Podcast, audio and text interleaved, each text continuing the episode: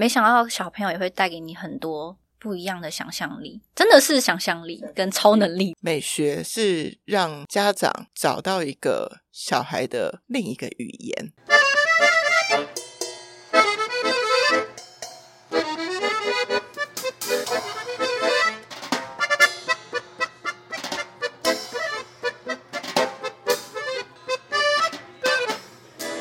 欢迎回到酷姨联萌。哇，酷艺联盟被大家说最近越来越有气质。诶，我们介绍过魏武营的表演艺术，那时候是驻地艺术家周书玉来到我们当中，那集很受欢迎。其实我们也不是只有兼顾着表演艺术，我们没有忘记视觉艺术，所以我们也邀过台中，就是在爸爸妈妈圈都很知道的小手艺术的 Emma 老师跟小铁老师来到我们当中。然后我就被敲完了，说：“哎，怎么只有 介绍台中的教室呢？我们没办法去啊，我们住在台北。”好，其实我们调查了一下，其实 Podcast 这个收听的行为，确实还是蛮大多数人还是在台北地区。我们当然希望越来越多人听，然后透过听觉的学习，能够学到更多有深度的内容。其实我觉得 Podcast 就这样，感觉像聊天，但是默默的又置入一些可以学习的内容，可以让大家很自然的学习。而且我们其实，在陪伴一些不管是大人或小孩，我说的真的是有大人哦，就是在阅读上面，就是会觉得有一点 K K 的，但是用听觉的学习，觉得诶蛮自然，听着听着就理解了。所以今天。我们马上就找来在台北，你就可以上到他的课的老师。诶，不见得那么容易，说不定他的课其实很难约。来，我们等下来问他，这不就来了吗？我们欢迎柑橘老师。嗨，大家好，我是柑橘老师。果然跟我想象的一样，就是是一位气质美女，今天走进我们的录音间。我觉得你自己本身就代表了美学，那么夸张吗？没有没有，因为我觉得其实，我觉得我们等一下可以来聊为什么我是希望邀请柑橘老师来到酷艺联盟跟大家分享，因为我自己其实是有读音乐系，嗯，所以我在学钢琴的时候，一路上妈妈帮我换了几个老师，那我就发现有一个老师特别特别。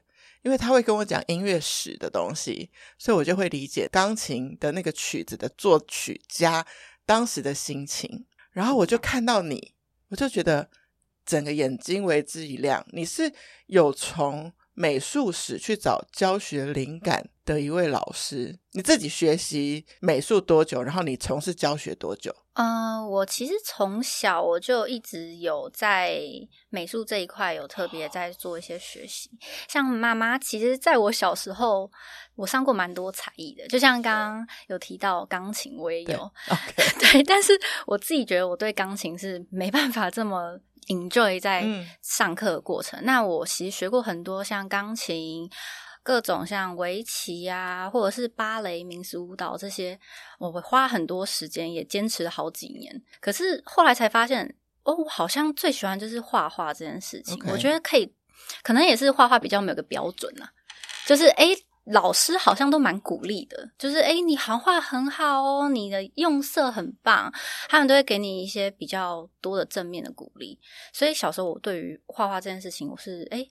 好像觉得自己蛮天才的，老师都说我好棒，然后就很有成就感，所以也是这样子培养下来。我自己的教学也是有像这样子的方式去进行，也是觉得说希望给小朋友多一点鼓励。所以我一直以来，我就是从事美术，呃，也念美术班啊，然后后来进了艺术大学嘛，然后再就是有额外进修儿童教育。那像读艺术大学，就是也会分。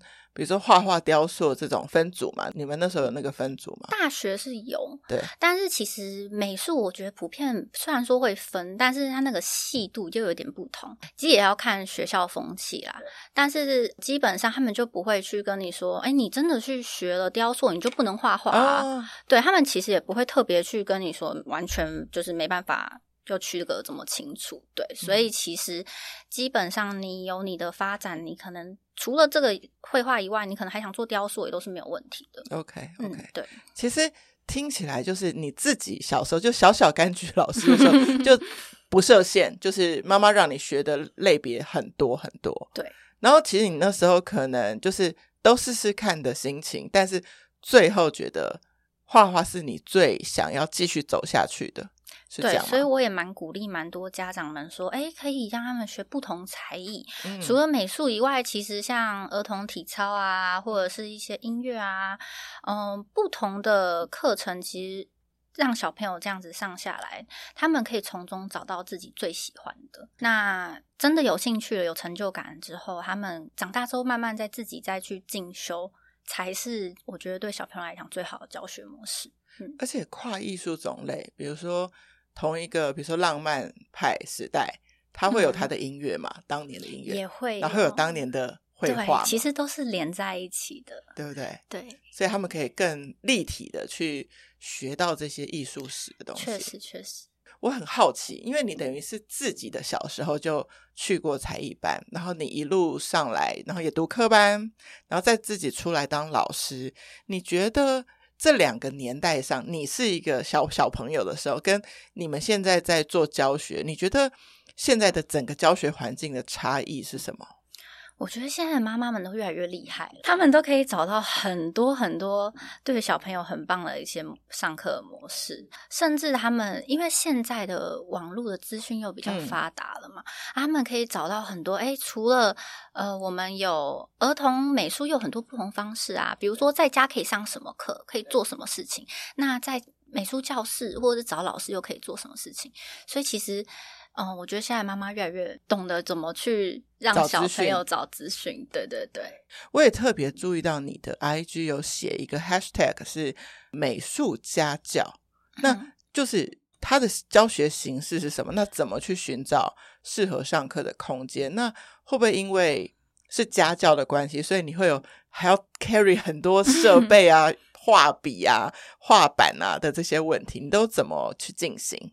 其实家教模式是因为我目前是没有工作室的，对，对我知道。那我在半年后，哎、嗯，大概一年啦，嗯、一年左右会慢慢的进行，就是画室的一个成立。对对对对，啊、恭喜！对，那现在其实家教的模式主要会是以就是预约制的方式。嗯、其实会想要这么做，也是因为家教有家教的好处，是小班制的。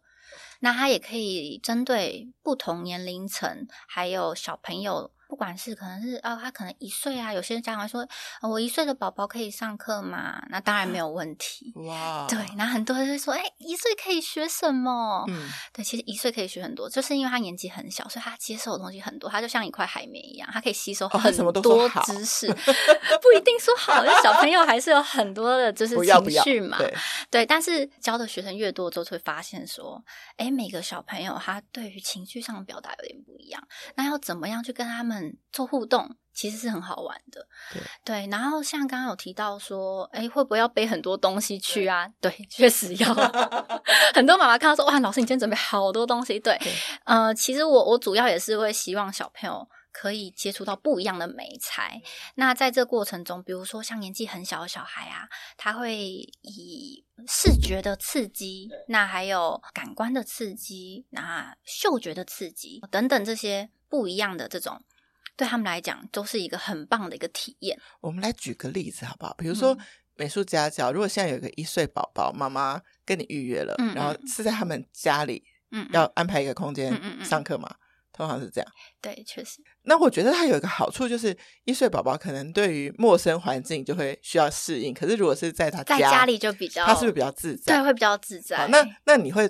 大概是这样子的课程，然后你们都沟通好了，嗯、那你会需要带什么过去？然后你会带他做什么主题？就让大家听众们 feel 一下你的上课情境。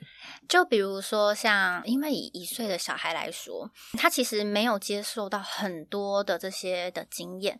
那一开始我可能会让他先从玩颜料开始。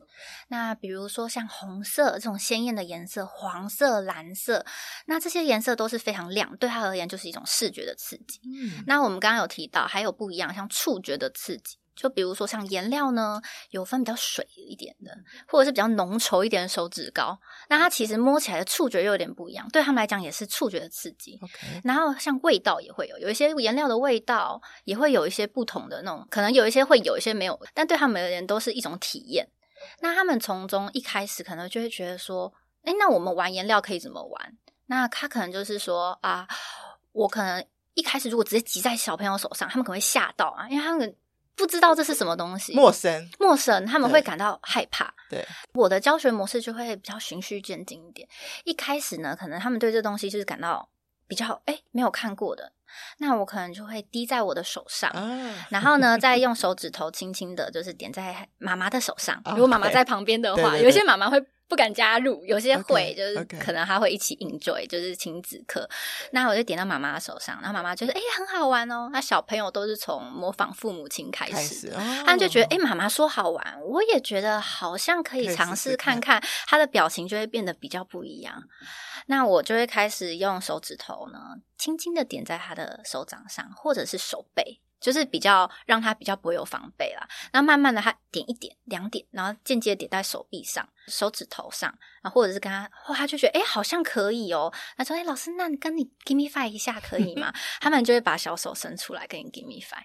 那他们就慢慢从一开始的害怕。就是诶、欸、恐惧、害怕，然后甚至会觉得有点、有点觉得不舒服的感觉。他们甚至到最后都已经趴在花布上游泳了，然后还抱着他，他可以踢腿，就是在那边踢来踢去、踢来踢去，到最后全身上都是颜料。他们也不会觉得说，诶、欸、妈妈会吓一跳，就想说，诶、欸、怎么他们可以接受？怎么可以接受成这样？对，所以其实对于一岁的这个阶段来讲。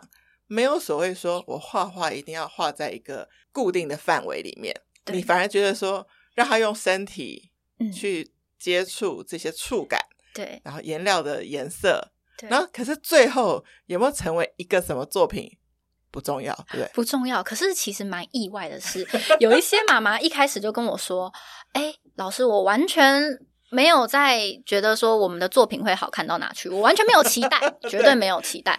可是我对，可是没想到最后的成品这么漂亮 哎、欸，对，因为它就算是个颜料的涂抹，可是它个大范围的，就是抽象，就是带有颜色很缤纷跟涂抹的痕迹，都是小朋友的痕迹啊。比如说他在踢腿的时候，还有小脚脚印在上面，还有手印在 上面，然后可能脚趾头刮过去，它会有指甲的刮痕，然后也很美。所以。那个触感就因为他的身体的接触面不一样，那个肌理又不同，哦，效果又不一样，所以最后他的画面是很漂亮。然后有一次就是有两个小朋友一也不到快一岁哦，然后一起上课，然后完成一张小张的十号。哎，结果后来妈妈跟我说，效果好好哦，他们挂在玄关，嗯、然后结果觉得好漂亮哦，他们也想挂一张在客厅。可不可以说老师，那我下次挂一张大幅一点可以吗？哦、最后，所以那个小朋友就是全身在画嘛，所以成品也很漂亮。所以最后他们的作品是挂在客厅。对，所以小张的在玄关，大张的在客厅。我刚刚想 到一个点，有可能是因为柑橘老师你本身已经帮他们在选颜料的时候，它的配色是有一定的美感。嗯。会不会是这样？所以并不会这样涂完之后就是一片黑啊，或是。呃，其实妈妈们也有问过这件事情，就说：“哎，老师是不是老师选颜色的时候，其实当然也有，我就不会特别去选对比色给他们。Uh. 就比如说红配绿，也不是说不好看，但因为对比色的颜色，它相对它的饱和度，它的颜色就会比较暗淡一点点。Uh. 那可能颜色呈现上就不会像小朋友看到，他们就是喜欢缤纷亮一点的颜色，对他们来讲刺激比较强烈，他们可能会觉得哎有趣。像大部分他们看的东西都是属于亮一点的嘛。那我的颜色选上，我就会。比较会挑选，就是可能一开始在学龄前比较小年纪，我会挑选一些就是基本色，就红黄蓝，嗯，对，然后白色，那可能黑色也没有不行，但如果小朋友要用，我也不会说不行，嗯，对，但通常、会让他们选，他会让他们选，会让他们选，对对对对对，但是通常就是他们大部分都会选择亮色系比较多。嗯、你的想象就是小孩就是在完全还没有接触美术的时候啊。他们的颜色概念到底来自哪里？你觉得？嗯，颜色概念哦，像什么什么意思？就是是对，我们觉得说小孩都比较喜欢亮色系。嗯。那我在我自己猜测，会不会是因为爸爸妈妈也比较喜欢买亮色系的衣服给他们，嗯、就是他的那个认知是从哪里来？其实应该是说，对不同时期的小朋友，而且不一样个性的小朋友，他们也会不同。不同。那有一些家长他会问我说：“老师，我的小朋友最近都画红色，最近都用黑色，怎么办？他是不是怪怪的？有什么问题？” 其实没有问题，其实没有问题。对对对对对对，因为其实大部分这时候的。小朋友他其实就是会比较固执，也是正常。你你是说哪个年龄层啊？大概会在落在四到七岁，okay, 就是差不多是土四期的时候。所以，所以四到七岁他会对自己要选的颜色有意见。可能以前他特别喜欢五颜六色，对。可是他最近哦。我就是想要红色啊！哦哦、你的意思说他会专注于一个一个颜色？OK，对，然后我就是要这个颜色，而且大部分这时期的小朋友，他的想法会比较自我为中心。OK，那他的绘画模式也都是以自己为中心去发想的。那他的用色呢，也会很 focus 在自己喜欢的上面，所以会突然很大胆，你可能没有想象到的配色，对，他们就把它配出来。对，然后你可能问他说：“ 哎，你除了红色以外，你有没有想要什么颜色？你有什么想要什么？”哎，我不要，我就要红色。好，那。你就用红色也没有不行，红到底，红到底。哇，哎，其实这样子讲起来，我觉得宝宝们、小孩们，他们是那个印象派大师，是吗？确实。如果如果把他们的画用好好的框框起来，然后比如说放在一个厉害美术馆，你也很难分辨。而且，其实我觉得这样是好事啊，因为大部分到这个时期的孩子啊，他除了颜色固执，还有可能特别某个颜色，但不一定每个都是这样。他有一些可能是我对某个主题特别固执，他特别喜欢恐龙，哦、我特别喜欢汽车，对，他可能就是会特别喜欢某一样东西。那有些家长说这样子会不会不太好？也没有啦，其实就是往好处想，他们也可能是对于某一样东西观察的更细微，嗯、然后。更有兴趣，然后更往这个 detail 去做一些认识，也没有不好。嗯，你你这个让我想起双宝的哥哥，他从小对颜色有认知，到现在最爱橘色，没有变心过哦。然后你刚刚说的物件倒是有变心过，因为 你觉得你刚刚说的小男生有时候一开始就是会很想要往交通工具去观察，他可以观察细到。你知道车款，它可以从远远的可以辨别出来，大人有的都没有办法。真的是有有没有这样的？我身边的孩子也有这样子，然后有一些还观察力很强，还有那种一到两岁那个年纪，他们就是会属于那种排列很细的，他们还可以把每一台车子呢，车头跟车尾一整排，然后这样放一排，然后整个墙壁连到另外一面墙壁，再连到另外一面到客厅，哇，排的整整齐齐。怎么有那个耐心哈？他那时候的小孩都会这样啊，很观察很入微又喜欢，他们就会这么做，嗯、而且可以专注做很久很久。我真的觉得有一件事很有趣，你会不会觉得有时候你是他们的老师，但反过来，他们有时候也是你的老师？你会觉得好厉害哦，就是没有想到会有这么多的创意跟想法，你有时候会觉得很感动哎，就是没想到小朋友也会带给你很多。不一样的想象力，真的是想象力跟超能力的感觉。嗯、对，因为他们好像没有被规定好一定要怎样，所以他现在可以比较无限制。当我们活久了，就是被很多社会框框框完，你可能就觉得这就是个 SOP，就是这样。可是小朋友都会很跳跃，跳跃式的做。对呀、啊，对他们还有一些是哇，有一些是画插图，也画的好可爱。他们是一笔成型的，我都觉得好神奇哦。什么意思？就是你画一只小鸡，可是它是一笔成。成型画出来了，我就觉得好天才，怎么可以办得到？我就跟妈妈说，好厉害，画的好厉害哦，都可以出贴图了耶！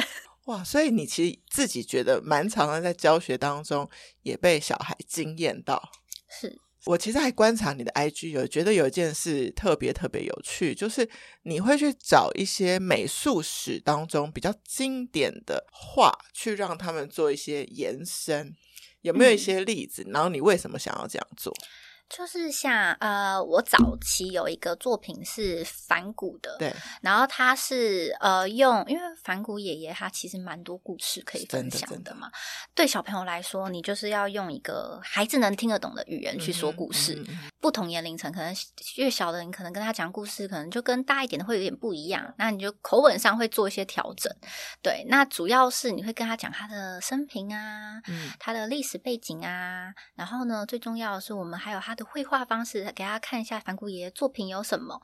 那我们看一下他的线条，哇，有流动的感觉。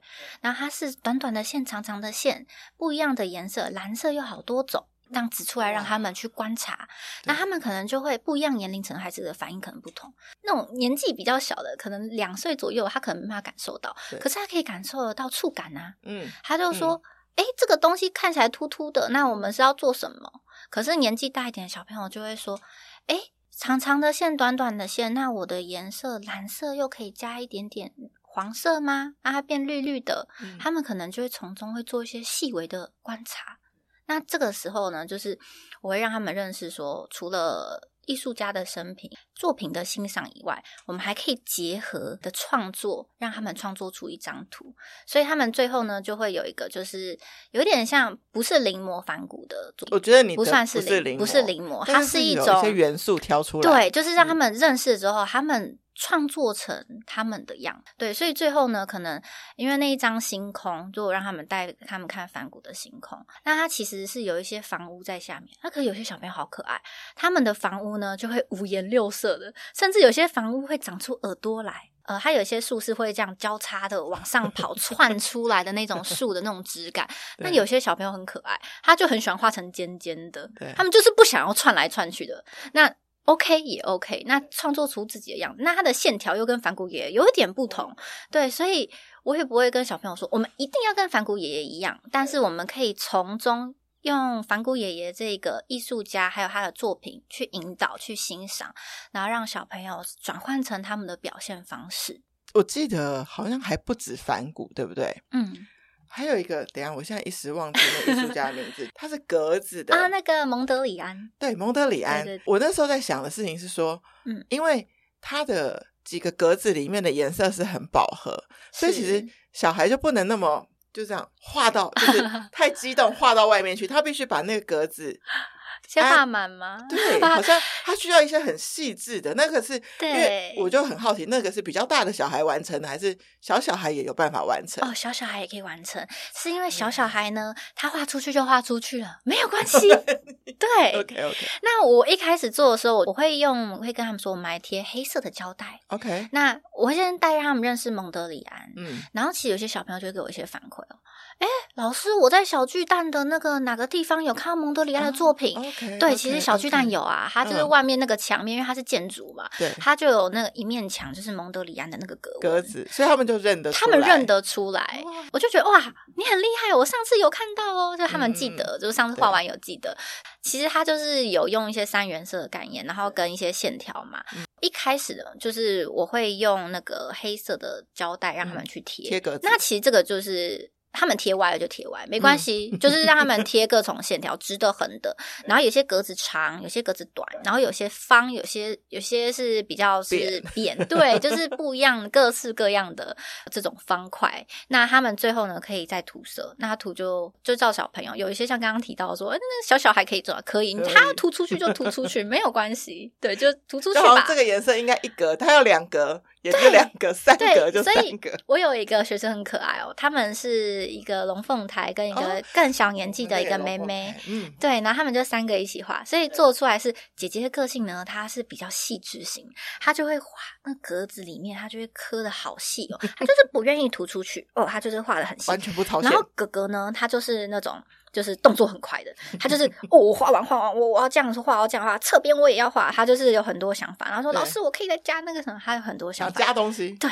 然后呢，那个美眉呢，她就是因为年纪比较小吧，她呢就是很可爱，她就是想要就是画完颜色，他们用她用手指头画，用手拍来拍去，哦、所以我就说。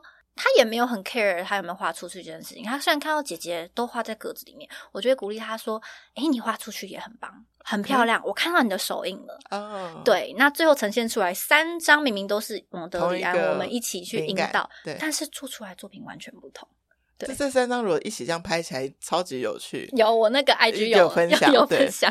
那很有趣的点是说，其实你在你的班上，你是可以接受混龄一起上课。可以，但是那个年纪要拿捏，尤其是 学龄前的小孩子，那个年龄层落在不能差距太大。当然也跟熟悉度啦，就是你对这小朋友的认知。对对，那我希望是，就是未来我开画社模式也会是以就是小班制，然后精致化，然后会比较 focus 在同年龄层接近的年龄层一起上课。点点这样子的模式对小朋友来说会比较好一点点啊，就比较不会有小朋友跟不上的问题。那因为那一家是因为他是 family，、嗯、所以就让小妹妹也挂上这一班。OK，呃，应该是说他们年纪也没有落差太大，哦、没有落差而且他们也彼此很熟悉了。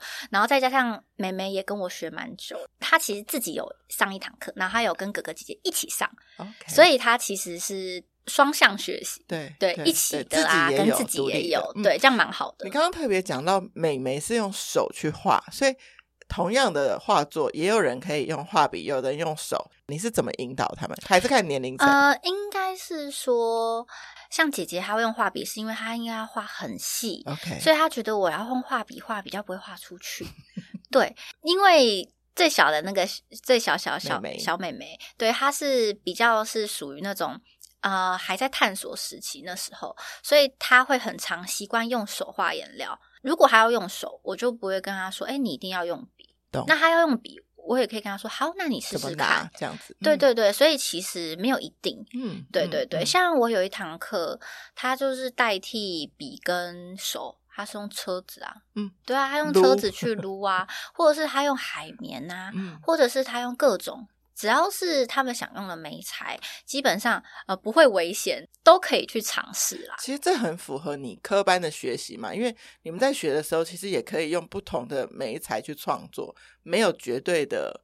一定是制式的笔，对吧？应该科班是指说，像我国高中那段时间升学嘛，嗯、就比较不会有这种课，它就比较偏向是写就写实的，有素描、水彩这种比较专业能力的绘画。OK，那可能到大学的时候就会开始，因为阅读的越多嘛，啊、嗯呃，你可能懂得越多之后，你还有一些创作类的，那你可能你对于一些对于艺术上的理解，你想要有一些额外的创作。它就是会有一种不一样的表现方式，就不一定是那种写实的模式。嗯、但是以一个升学的路来说啦，到国高中他们就一定要经过，就是这种专业能力的，一定是要有这样的鉴定。哦、因为以升学考试还是要有一个基本的素描、水彩、水墨、书法。OK，对对对，这是一定要学会的。但是你会觉得到你读艺术大学的那些养分，嗯，会非常帮助你现在在教小朋友，就是你除了用亲子引导的方式之外，你在艺术史上面的琢磨也会蛮多的。你觉得是这双向都有，对不对？对对对，应该是说都要去吸收一些。呃，虽然说呃，我不是从小就念教育，嗯，但是我是就是从大学研究所。一直以来都有在进修这一块。嗯，那我觉得教小朋友最主要的其实不是绘画实力跟技巧。OK，虽然说我从小对于这一块是一直都在精进这一个，但是小朋友素养可以带他们。对，就是刚好我的，应该说刚好我的专业能力是这一块。可是呢，如果我再加了一个教学，因为小朋友尤其是年纪小孩子，你画的好。跟你会教，其实你会教更重要。对，因为面对不一样的小朋友，你需要做一些调整，你要跟他们沟通，甚至你要懂一些小朋友在想什么，用小朋友的语言。对对，所以这一块其实是蛮重要。又刚好我会美术，所以就 mix 在一起结合。对，你就好像找到了一个你的命定之路。我觉得，而且我刚好又喜欢小孩，小孩好可爱。这我 觉得你每个人都喜欢小孩。正确，我觉得你这个职业 好像美术不是。最重要是不喜欢小孩的话是没得谈，对不对？没得谈，完全没得谈。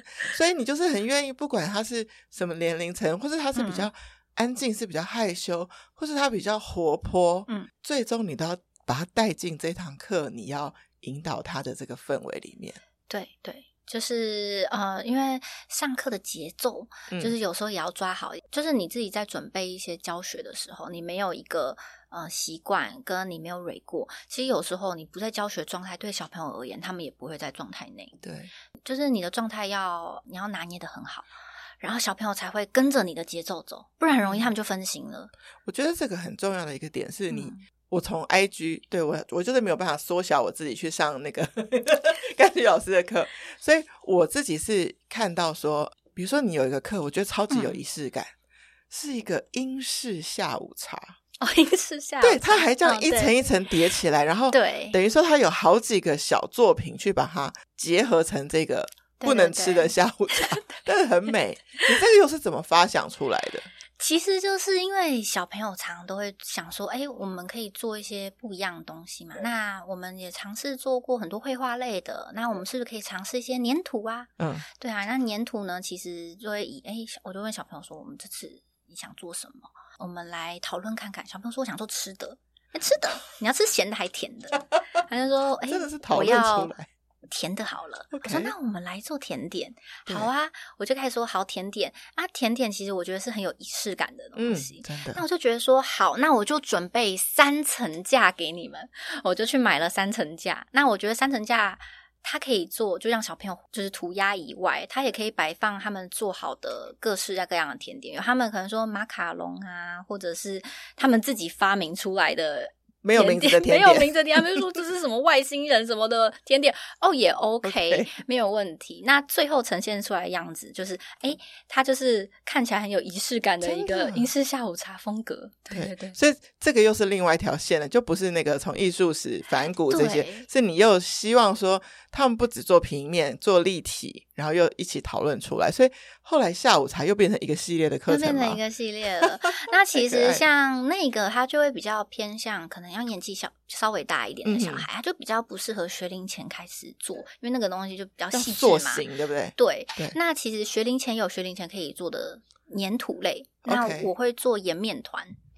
盐面团就是它可以就是加了盐跟面粉，哦、然后油，然后去 remix 在一起，然后最后它会变成是一个嗯，就是小朋友就算误食了也不会有问题，感觉上可以吃哎。不能吃，因为它毕竟是生 面团。的对对对，但是相对比相对对相对安全。嗯、那面团又会有香味，嗯、那它对于那个嗅觉刺激，对学龄前来说也算是一个很不错方式，哦、就让他们揉捏面团啊，因为面团它糊糊的嘛。那有些小朋友不喜欢这种触感，可是长期的我们这样子，哎，呃，互相协调这样，哎，小朋友也觉得说，哎，这个面团好像。再加一点粉就不会那么黏了，他们又能接受，然后闻起来香香的啊，香香的，好像也好看起来好好吃哦，他们就会觉得好玩。然后呢，摸起来软软的，也会觉得诶有趣。然后再加上颜色，然后最后呢，可以从红、黄、蓝三个颜色变成诶，比如说红色加黄色的面团加在一起变橘色了，然后黄色加蓝色的面团，诶又变绿色了，然后红色加蓝色。就变紫色了，色彩的改变，对他们就会觉得好有趣哦。然后再加上这样子的揉捏下来，对孩子来说也是一个手部肌肉的训练。对，因为在学龄前嘛，他们的手部肌肉没有那么这么完好啊。他们可能在练习的时候，他们就会相对就是手部肌肉也会动动好他们的这个练习，这样子非常好玩。我我听起来就是在你教学的过程当中，你会有一条线要去分，就是年龄层。那再来就是美彩也是一个区分。另外啊，我有观察到一件事，是不是春夏秋冬跟节庆也是一个区分？因为我发现有玩水的课程，那是不是夏天就会跑出来这种元素？对，就是像玩水啊、就是、玩冰块啊这种。这个可以怎么跟美术结合？啊、呃，比如说像哦，我接下来可以小预告一下，我有一个 夏天的。课程是玩冰块的，嗯、那我就买各式各样形状的模型冰块，然后让小朋友呢可以就是先放在冰箱里面，然后这个冰冰块冷冻完之后，它就可能有各种造型的，有方形的、三角形的、大的、圆形的，然后各种造型的。嗯、然后呢，我们再加上颜料，嗯，就是用滴管呢，用颜料去滴在这个冰块上面，可以看见那个冰块跟那个颜料做融合的那种。哦，视觉的会有点云彩，对对，流动的感觉。然后最后你可以看到冰块慢慢融化，它的水呢，比如说红色跟黄色的水流在一起，哎，变橘色。嗯嗯，他们可以从中观察到颜色的变化。然后触觉呢，他们可以下手摸冰块，冰冰凉凉的，他们就觉得哎，有趣哦。这个触觉我们平时感受不到。然后跟视觉的刺激就是透明，对对对，对，对他们也会觉得哎，好有趣，因为平时冰块。他们就只能就是放在饮料里面嘛，对 啊，不能碰啊，也没有这种对，所以对小年龄层来说，像这样不一样的。游戏类就是有点像玩中学的概念啦，对他们来说都是还蛮棒的体验。所以像这样冰块创作就是夏季限定，夏季限定，夏季限定。对，下一次的单元。那有没有其他节庆限定的一些特殊主题可以透露一下？有。就像去年的那个万圣节，我们就有一个荧光派对。OK，对对对，然后它就是用那个，它会有一个就是那种荧光颜料，嗯，然后那荧光颜料呢，oh. 透过紫光灯，它就会有那种很炫亮的效果。然后小朋友就会说：“哇，为什么我的衣服会变成这样亮亮颜色？” uh, 因为他穿白色的衣.透过那个紫光灯的效果，它会变得诶很亮很白。然后觉得好有趣哦，店的效 果，对，有点那种感 觉，对，对，然后或者是呃，还有一些就是像圣诞节，okay, 圣诞节我也有.之前有做过饼干呐、啊，然后也有做过姜饼屋，然后姜饼屋就是可以让小朋友自己去组合那个姜饼屋，然后最后是可以吃的，但是我会建议还是不要吃啊，因为太甜了。但是小朋友就觉得边做边好想吃哦，这样子他觉得很有趣。除了我们平时的绘画啊。呃，或者是粘土以外，其实有时候也可以多加一些就小小的烘焙的课，对他们来讲也是蛮有趣的体验。哎、欸，你很斜杠哎，为了教小朋友美术还要去学烘焙。对啊，我你本来会吗？我怎么那么累啊？你本来会吗？不会啊，我平时我妈妈叫我煮饭，我都说我不要学。但是为了教小孩，你都愿意耶？对啊，我都说能者多劳，妈妈，我不我不学煮饭啊，你会就好。对对对对，哎，但是如果是要跟你预约有烘焙相关的课，就必须去一个有烤箱的空间吗？还是？因为有大部分学生家都有烤箱，我会问啦，就是如果方便的话，因为毕竟是吃的嘛，有些家庭可能会比较不会想要小朋友吃饼干类的。对，我有有有有。对对对，那我们可能就不做这个，就可能代替就做其他的。那如果有的话，会询问说。哎，那家里有烤箱，我们可以。他说 OK，那我们就可以操作。对，毕竟你还没开画室之前，就是以一个美术家教的形式去教学。嗯，那有没有那种真的去教的时候，那个空间啊，跟整个安排的想象，跟你落差很大，要做很多突然的应变的这种事情？嗯、呃，你是说，就是比如说他们家的空间可能本来沟通好的，嗯、然后你觉得、嗯、哦可以有这么大可以去做，哦、结果哎其实是小，或者是说器具上的安排跟你原本设想很不一样。哦、其实应该是说媒材我都会。自己带，因为这样就是减少可能会诶，到时候我们没办法 操作的问题。那空间其实都还好，因为我都会先问好说，诶，比如说我们今天呢是放烟火，我们要在墙墙上去喷喷颜料。那首先妈妈就会说啊，墙上喷颜料，那我们的墙怎么办？到时候爆炸了，对不对？那怎么办？对不对？对，那我就会说，哎，妈妈，我们准备养生胶带。Okay. 那养生胶带其实就是像家里不是会漆油漆嘛？对。那我们就会用那个养生胶带罩住。那它这个罩住呢，就是可以完全隔离，就是那个墙面跟颜料的这个这个距离。对。那它怎么喷都不会都不会有问题。对对对，它完全都可以保护到墙面。OK。对对对。你也会教育家长有一个保护措施，让他们对于说，其实我觉得有点在拿捏，就是说让小孩尽兴的玩。但是这个空间其实是可以被恢复的，这些事情都要跟家长先沟通好。对对对，当然当然哦，而且我的颜料都会用儿童颜料，就是以小年龄层来说，儿童颜料是防止他们真的误食的比较不会有危险以外，那儿童颜料的就是他们比较不会有过敏的问题，哦、所以再来就是也好清洗，就就算在墙面上我们还擦得掉，那地面上也还擦得掉。对对对，就比较不会 搞得乱七八糟，他们觉得很不知道怎么整理，就比较不会有这样问题。那你在未来自己会有画室之后，如果还是有家长，因为 baby 可能比较小，嗯、是希望你是去家教的，你还是会希望继续有这一块的教学方式吗？你是说家教的模式吗？还是会有诶、欸，因为我觉得不太一样，因为团班有团班的好，那家教有家教，呃，可以。做更细致的地方，那有些家长呢，就是很注重的是，我想要小朋友呢，可以让老师可以跟小朋友有一个，就是很棒的上课体验，是我可以知道小朋友状况，做适当的调整。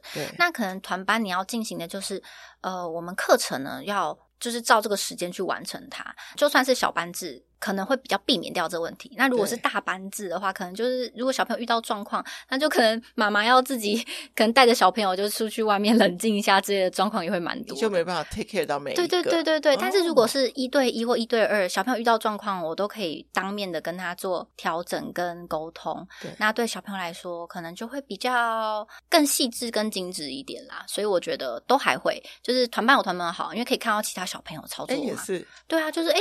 有些小朋友这样画也蛮有趣的啊。那有时候也算一种鼓励，因为小朋友可能自己他自己没有感觉，可是他看到其他小朋友这样做的时候，他原本不喜欢，他也会觉得他这样做，那我也可以试试看，可以尝试一下。那他们就比较愿意跨出那一步。哎，那我听起来，要是我是家长，我会希望我小孩也上团班。但是也上一对一，对不对？不同感觉，不同真的不同的效果，不同感觉。对，然后老师的引导模式也都不一样。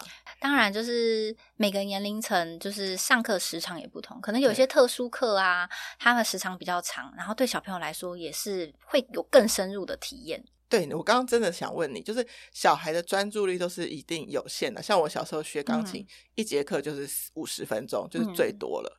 那你们的课一节多少多少多久？嗯，要看年纪.也要看小朋友状况。大部分会落在一个小时到两个小时之间。Okay. 其实这一堂课的长短，就像你说的是节奏怎么带，但是其实对他的学习来讲，又不是只有这一堂课，还会有下个礼拜，就是他会对延伸他的那个学习的养分，会一直堆叠上去。是是是，就像你刚刚说，小小妹妹她之所以可以跟哥哥姐姐一起创作，是他也有在跟你上课，对，所以是累积过来的，对，对，而且他也会变得比较愿意表达，对，因为平时跟我上课的时候，他会自己说，他看到哥哥姐姐，他以前可能不会说，但是因为平时跟我练习了嘛，他也会愿意在哥哥面、哥哥姐姐面前分享，哦、所以这也是不错的方式，对对，一起跟单独，嗯，不同，听起来就是。美学是让家长找到一个小孩的另一个语言，对，而且他们其实也可以在他们的世界里面去发挥他们的想象力，然后试着去学会表达给大家去欣赏。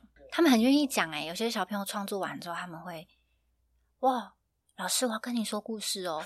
他就会开始讲他的故事给我听。哇，讲有些小朋友讲好久哦，我就认真听了好久。有没有想说录影啊？啊，超过一分钟了，然后再录一个。对，对啊。所以真的是美术，是不是想象中一定要画成什么？而是这是一个介质，然后他们去学会沟通，学会把颜色配起来，然后观察这个世界，就像你教过的颜色。他可能去走在路上，看到任何的东西，他说：“妈妈，我学过这个配色。”对，对我觉得这就融在生活里。学生好可爱，对，对，想到这个我就想到。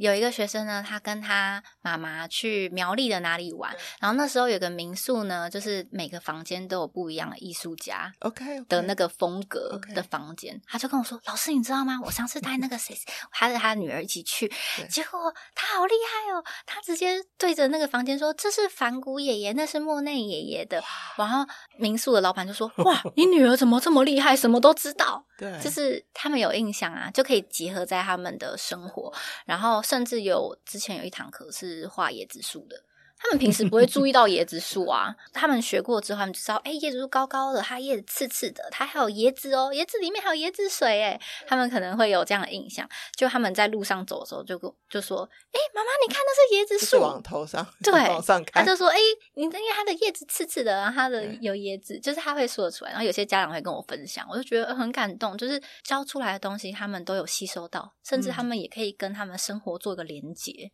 我觉得小孩是很认真学习的人类，然后所以老师会真的蛮有成就感的。我记得我小时候教双宝的一些事情，然后下礼拜发现他们就还记得那些粘粘颜色的那个逻辑。对，因为我以前他们在很小的时候，我也只是想要让他们粘，就是手手指练习，嗯、所以在很小的时候，我就是找那种我们通常会在办公室用的那种标颜色的那种。便利贴，然后有不同颜色，我只让他们把同颜色的贴在同一个柜子上，然后另外的颜色就贴在另外一个柜子上，这样可以玩一个钟头。